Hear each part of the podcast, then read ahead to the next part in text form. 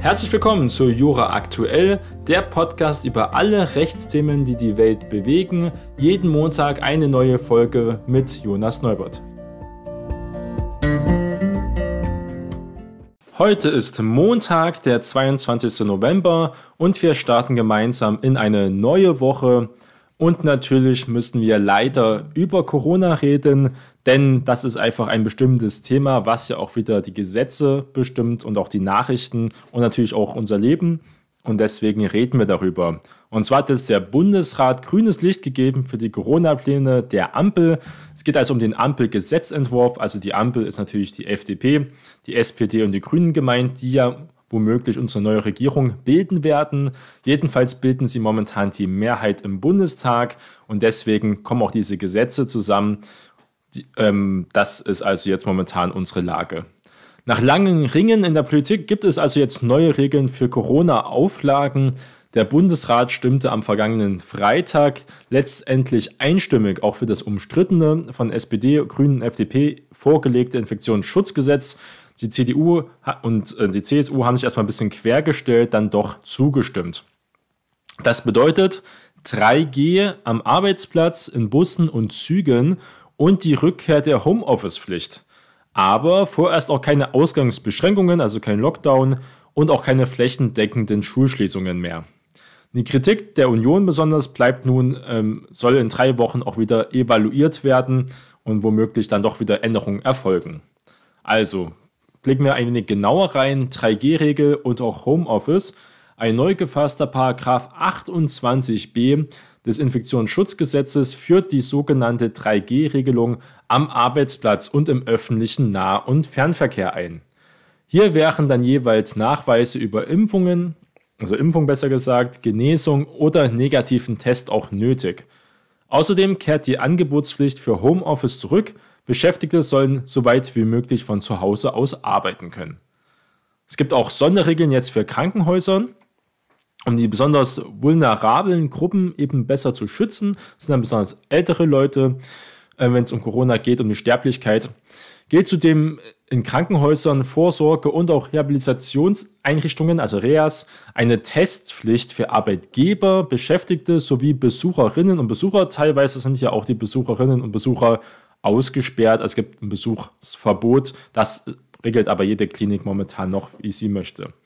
Krankenhäuser erhalten außerdem einen Versorgungsaufschlag für jeden Covid-19-Patienten, den sie eben aufnehmen. Da sollen also Anreize geschaffen werden, wenn zum Beispiel wir in Sachsen und Thüringen und Bayern eben die Krankenhäuser teilweise schon sehr voll sind, ähm, auch abgegeben werden anderen Bundesländern. Wenn das möglich ist, wird das ja heute schon gemacht, aber die Krankenhäuser sollen dafür auch noch belohnt werden natürlich diese extra Kosten und noch extra ähm, Anstrengungen auf sich zu nehmen, mit dem extra Risiko natürlich. Bis Ende März 2022 gelten eben diese Sonderregelungen erstmal in der Pflege und der vereinfachten Zugang auch zur Grundsicherung sowie die erleichterten Vermögensprüfungen im Kinderzuschlag weiter. Die Sonderregelungen zum Kinderkrankengeld werden auf das Jahr 2022 auch ausgedehnt. Dann ein wichtiges Thema, was auch immer ähm, publiker wird, sind ja die Strafen für gefälschte Testnachweise und auch Impfpässe, weil das ein großes Thema wird. Wer Impfpässe fälscht, kann zudem künftig härter bestraft werden. Davor gab es ja eine Straflücke, muss man dazu sagen, weil es eben ein Testnachweis oder ein Impfpass keine Urkundenfälschung ist und auch keine Falschgabe von medikamentösen oder arzneimittellichen Mitteln. Das gibt es ja auch im Gesetz. Das ist eben nicht der Fall gewesen. Es gab da ein Urteil, wo man sagte, nein, das trifft nicht zu. Wir haben ja eine Straflücke. Es war davor eben nicht de facto strafbar, verfolgbar, ähm, wenn man sowas gemacht hat, also einen gefälschten Testnachweis genutzt hat. Da gab es ein Gerichtsverfahren, wo es gesagt wurde, nee, wir können ja den Mann nicht bestrafen, in dem ähm, Fall es ja darum ging, weil das einfach unter kein Gesetz wirklich fällt, weil die Strafen sonst ähm, nicht verhältnismäßig gewesen wären, hätte man das jetzt hier eine Urkundenfälschung oder hier ähm, einer ärztlichen Urkunde äh, runtergestellt. Deswegen muss man jetzt da etwas nachbessern. Der Bundestagsbeschluss sieht jetzt also Strafen für das unbefugte oder auch unrichtige Ausstellen von Gesundheitszeugnissen sowie deren Gebrauch vor, ebenso für unrichtige Impf- und Testdokumentation oder entsprechender Bescheinigungen sowie die Herstellung von Blankett Impfausweisen. Da müssen wir sehen, wie das dann konkret aussieht, muss man ganz klar sagen. Denn es ist ja einfach so, auch bei Urkundenfälschung, eine Urkunde zu erstellen, die unecht ist, die womöglich einen falschen Fakt vorgaukeln möchte, einen Tatbestand vorgaukelt, dass man zum Beispiel Arzt ist, so Rechtsanwalt, man fälscht sich das Zeugnis. Für sich zu Hause, da ist das keine Straftat. Es geht um den, man muss diesen, diese Urkunde im Umlauf bringen, muss diese Urkunde nutzen. Das ist ganz wichtig ähm, zu sagen. Man muss diese Urkunde zu seinen Vorteilen nutzen oder allgemein nutzen.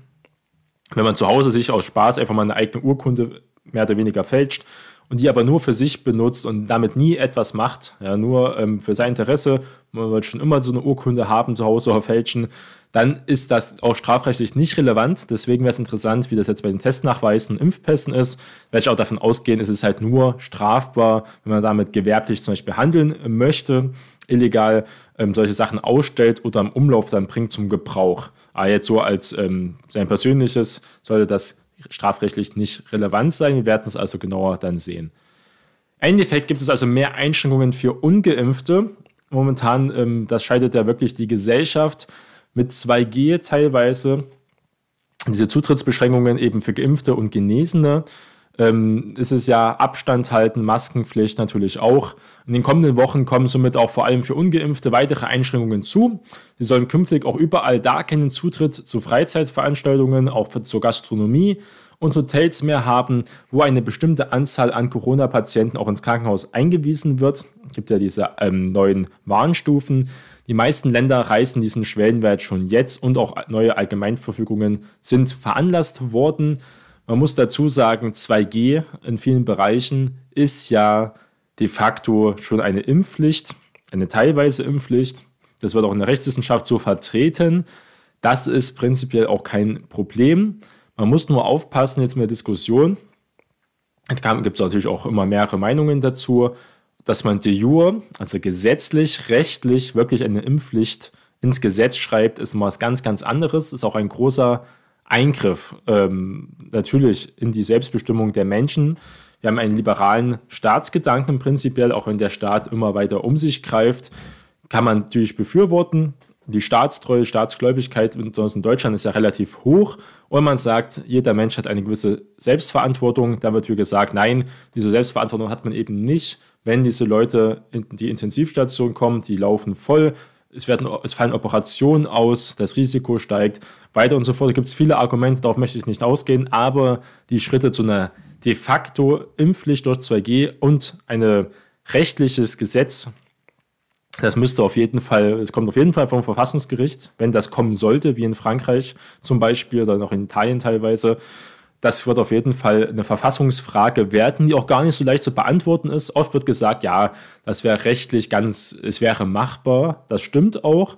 Aber ich sehe da doch ganz große Hindernisse. Man sollte diesen Schritt eigentlich nicht gehen. Man kann halt de facto mit 2G oder dann 1G oder 2G Plus mit Testungen hat man im Endeffekt eine Art Impfpflicht für bestimmte Bereiche, wenn man das nutzen möchte. Aber eine generelle Impfpflicht, wirklich, dass man alle Leute gesetzlich und dann auch oft Ordnungswidrigkeiten oder dann sogar Straftatbestände macht, wenn man nicht geimpft ist, das sollte man wirklich genauer überlegen, auch vom Gesetzgebern, weil man dann immer mehr Stimmen hört, auch in den äh, Medien momentan, das gefordert wird. Das war vor ein paar Wochen, Monaten noch anders. Da war die Lage auch anders. Da haben sich viele Medien dagegen ausgesprochen, rechtlich das zu machen. Aber das ist natürlich auch eine andere Situation gewesen. Das möchte ich aber hier nochmal ganz kurz anschneiden, das Thema. Das wird auf jeden Fall auch in den nächsten Wochen ähm, immer weitergehen, weil es immer mehr gefordert wird von bestimmten Verbänden, dass man eben diese ganze Impfpflicht einführt für alle, eben nicht nur für Teilgruppen, nicht nur für Pflegerinnen und Pfleger, für allgemein für die ähm, Krankenhäusern oder zum Beispiel auch ähm, für Seniorenheime. Ähm, das ist ja wirklich ein Thema, was viele bewegt. Wenn sich jetzt Fußballer impfen lassen müssen, also wenn wir über 2G reden, ähm, sagt man, okay, wenn sie das machen müssen, 2G, dann müssen das die anderen auch machen, wenn sie zur Arbeit gehen. Das ist ja dann auch die Arbeit oder kontaktintensive Arbeit. Dann haben wir ja auch die Besucher in Fußballstadien, anderen Sportveranstaltungen, die auch nur mit 2G reinkommen. Also das ist äh, auf jeden Fall ein Thema, äh, wo man darüber diskutieren kann, warum nicht das gleiche Recht für alle. Aber wie gesagt, ähm, gesetzlich gesehene Impfpflicht wird schwierig. Die Union hat sich aber dagegen auch ausgesprochen, gegen eine Impfpflicht. Momentan wackelt es auch dort. Man bräuchte auf jeden Fall die Union, bin ich mir sicher. Das muss durch den Bundesrat mitgehen. Ähm, gehe ich davon aus, ein normales Gesetz wird das hier nicht ganz verankern. Oder wenn doch, wie gesagt, Verfassungsgericht muss das sowieso dann entscheiden. So viel zu diesem kurzen Exkurs. Jedenfalls gibt es keine flächende äh, Schließungen. Ähm, jedenfalls in den meisten Bundesländern. In Sachsen ist es ja momentan so, dass es eine Art Lockdown gibt. Auf der anderen Seite aber sollen etwa flächendeckende Schließungen von Schulen und Kitas, Betrieben und auch Geschäften künftig eben nicht mehr möglich sein. Das war eine große Änderung, die teilweise auch kritisiert wurde. Nur einzelne Einrichtungen mit besonders hohen Infektionszahlen können geschlossen werden, nicht aber etwa alle in einen Landkreis oder gar in ein Bundesland, dieser generellen Lockdown, den wir ja gesehen haben letztes Jahr. Auch Beschränkungen von Reisen, Übernachtungsmöglichkeiten und Schließungen von Restaurants sind mit dem neuen Gesetz auch tabu. Das war ein wichtiger Punkt für die FDP besonders. Es gibt aber auch Kompromisse. Die Möglichkeit zu dieser Nachbesserung in drei Wochen, das wurde besonders ähm, von der Union ähm, Seite gemacht, die ja ursprünglich mit einer Blockadehaltung diese Regelung ähm, sagen wollte, nein, wir tragen das nicht mit. Das haben sie aber erstmal gemacht, denn der neue Instrumentenkasten schränkte jetzt die Möglichkeiten der Länder zu stark ein, und reiche nicht zum Brechen der Infektionswelle, hatten jedenfalls viele CDU-Politiker und auch CSU-Politiker kritisiert. Nach einer Bund-Länder-Runde am vergangenen Donnerstag zeichnete sich jedoch eben dieser Kompromiss ab, dass das Gesetz der Ampelparteien, das in weiten Teilen bereits ja am Tag nach der Verkündung ähm, Kraft getreten ist, ähm, bereits nach drei Wochen wieder neu bewertet, also evaluiert werden muss und gegebenenfalls auch nachgebessert werden soll. Die Unionsländer stimmten jetzt eben zu, um zu verhindern, dass man am Ende ganz ohne Rechtsgrundlage für Corona-Auflagen dastehe, weil ja die alte Rechtsgrundlage auch ausgelaufen ist. Besonders die Länder Sachsen-Anhalt, äh, Sachsen und ähm, ja auch Nordrhein-Westfalen sind ja CDU regiert. Und Bayern natürlich mit der CSU. Also schon ein wichtiger, der Bundesrat ist schon auch, ähm, ist, muss man die CDU mitnehmen. Es könnte äh, nicht sein, etwa die flächendeckende Schließung der Gastronomie nicht mehr möglich sei, wurde kritisiert. Ähm, das ist auch sehr interessant, dass die CDU jetzt sich doch auf diesen Standpunkt oft stellt, die ja natürlich auch letztes Jahr die Corona-Maßnahmen getragen haben. Ähm, deswegen sprach sich ja eben für diesen, gegen diesen Auslauf dieser epidemischen Lage von nationaler Tragweite aus ähm, kann man auch sehr gespaltene Meinung darum sein, ähm, was da für ein Rechtsstaatsverständnis auch ähm, sich aufgekommen ist in vielen Kreisen der Union, ähm, doch sehr fragwürdig. Es geht ja auch darum, dass man eben nicht mehr einfach solche Sachen entscheidet, umfangreich. Wir sind nicht mehr in der gleichen Phase. Wir haben jetzt zum Beispiel Möglichkeiten mit Impfungen. Es ist nicht mehr ähm, der März 2020. Das muss man dazu auch sagen. Man sollte mehr diskutieren wir sind ja immer noch einer parlamentarischen Demokratie. Deswegen wäre es wirklich wichtig, wenn man wieder Diskussionen in die Gesellschaft bringt, eine offene Diskussion, aber auch in das Parlament, wo alle mitwirken können und eben nicht nur die Exekutive daran arbeitet, also die Bundesregierung und dann die Gesetze einfach ausführt. Da bin ich doch, doch anderer Meinung. Und natürlich, wie immer, im Endeffekt müssen das die Landesparlamente dann entscheiden. Ähm, das Land, dann sein Bundesland, ist ja dann entscheiden, was auch für eine Allgemeinverfügung kommt. Und dann wird das ja meistens noch runterdelegiert in die Gemeinden, in die Kommunen. Um was nochmal zu das Thema Impfpflicht für Krankenhäuser und Pflegeheime. Ähm, das war nochmal ein Thema. Die Bundesländer erbaten auch den Bund zudem in bestimmten Einrichtungen wie Krankenhäusern und auch Pflegenheimen eine Impfpflicht für alle einzuführen, also wirklich für alle, nicht nur für die Pfleger, sondern auch zum Beispiel für ähm, Hausmeister und alle anderen Reinigungspersonal, was alles wichtig ist für diesen Betrieb, die Kontakt zu besonders gefährdeten Personen haben könnten. Der Bund wolle darüber auch in Kürze, äh, in Kürze entscheiden, kündigte jedenfalls noch die geschäftsführende Kanzlerin an.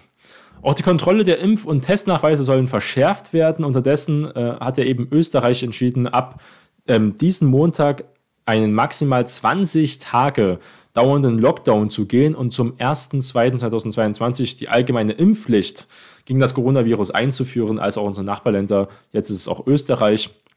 Ähm, gesagt, in Frankreich hat man auch eine Impfpflicht. Das wird ein großes Thema werden, was wir natürlich mit beleuchten werden und wo wirklich Meinungen stark auseinandergehen.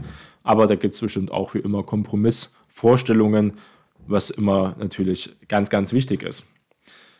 Dann kommen wir mal zu einem ganz anderen Thema, was wir ein wenig mal äh, beleuchten können. Geht natürlich immer um viel um Corona. Aber wir wollen mal ähm, hier über Falschmeldungen reden. Und zwar geht es um Gegendarstellungen, Persönlichkeitsrecht, was immer interessant ist, also Multimedia, Medien und auch Postrecht. In dieser Abteilung geht das und da hat der BGH etwas entschieden. Es geht um ein geeintes Schicksal von Erstmeldung und Gegendarstellung. Wenn also eine Falschmeldung aus einem öffentlich zugänglichen Online-Archiv entfernt wurde, darf auch die dazugehörige Gegendarstellung nicht mehr abrufbar sein. Das ist schon interessant.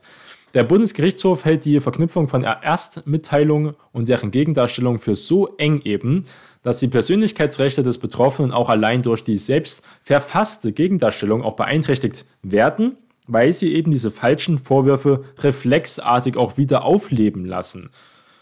Das ergibt auch sehr äh, Sinn, wird gut argumentiert, denn es geht um Falschbehauptungen in Online-Ausgaben zum Beispiel, besonders von Boulevardzeitungen.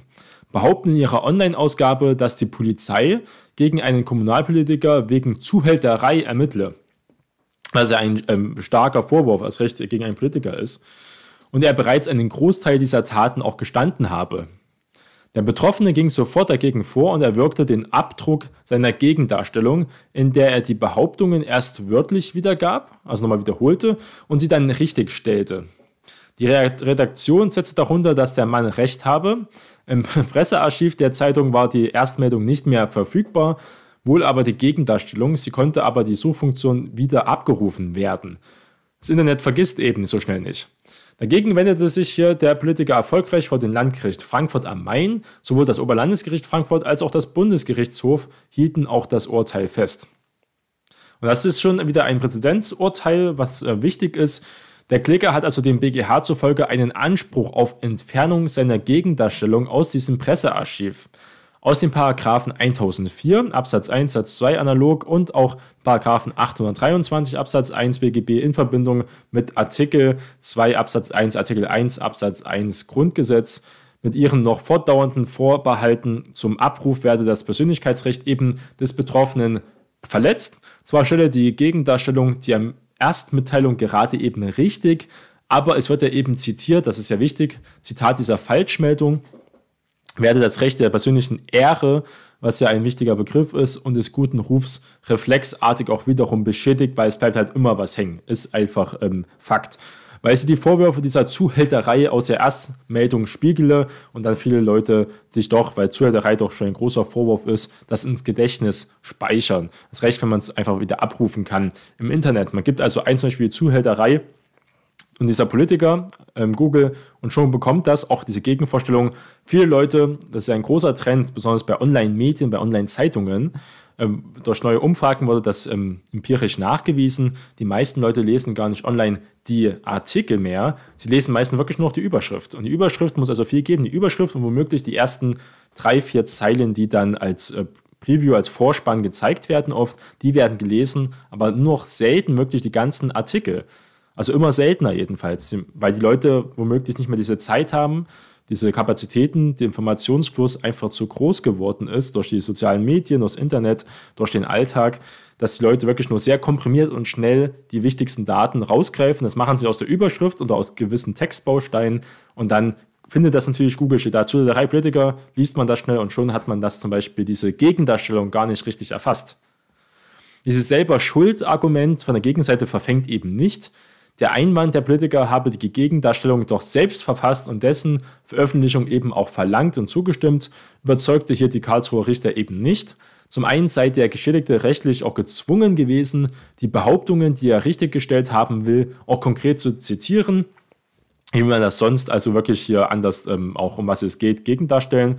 Will man das Gegendarstellungsrecht nicht schwächen, darf man hier nach dem ähm, sechsten Zivilsenat äh, zufolge der Richtigstellung nicht gegen den Betroffenen auch verwenden, vor allem nicht gegenüber dem Erstschädiger, der die Ursache der Gegendarstellung auch gesetzt habe, da das Persönlichkeitsrecht des Betroffenen weiter beeinträchtigt werde, die Zeitung demüber auch keinerlei schützenswertes Veröffentlichungsinteresse mehr habe, sei die weitere Vorbehaltung auch rechtswidrig. Und da hat der BGH ganz klar entschieden, dass das ähm, entfernt werden muss.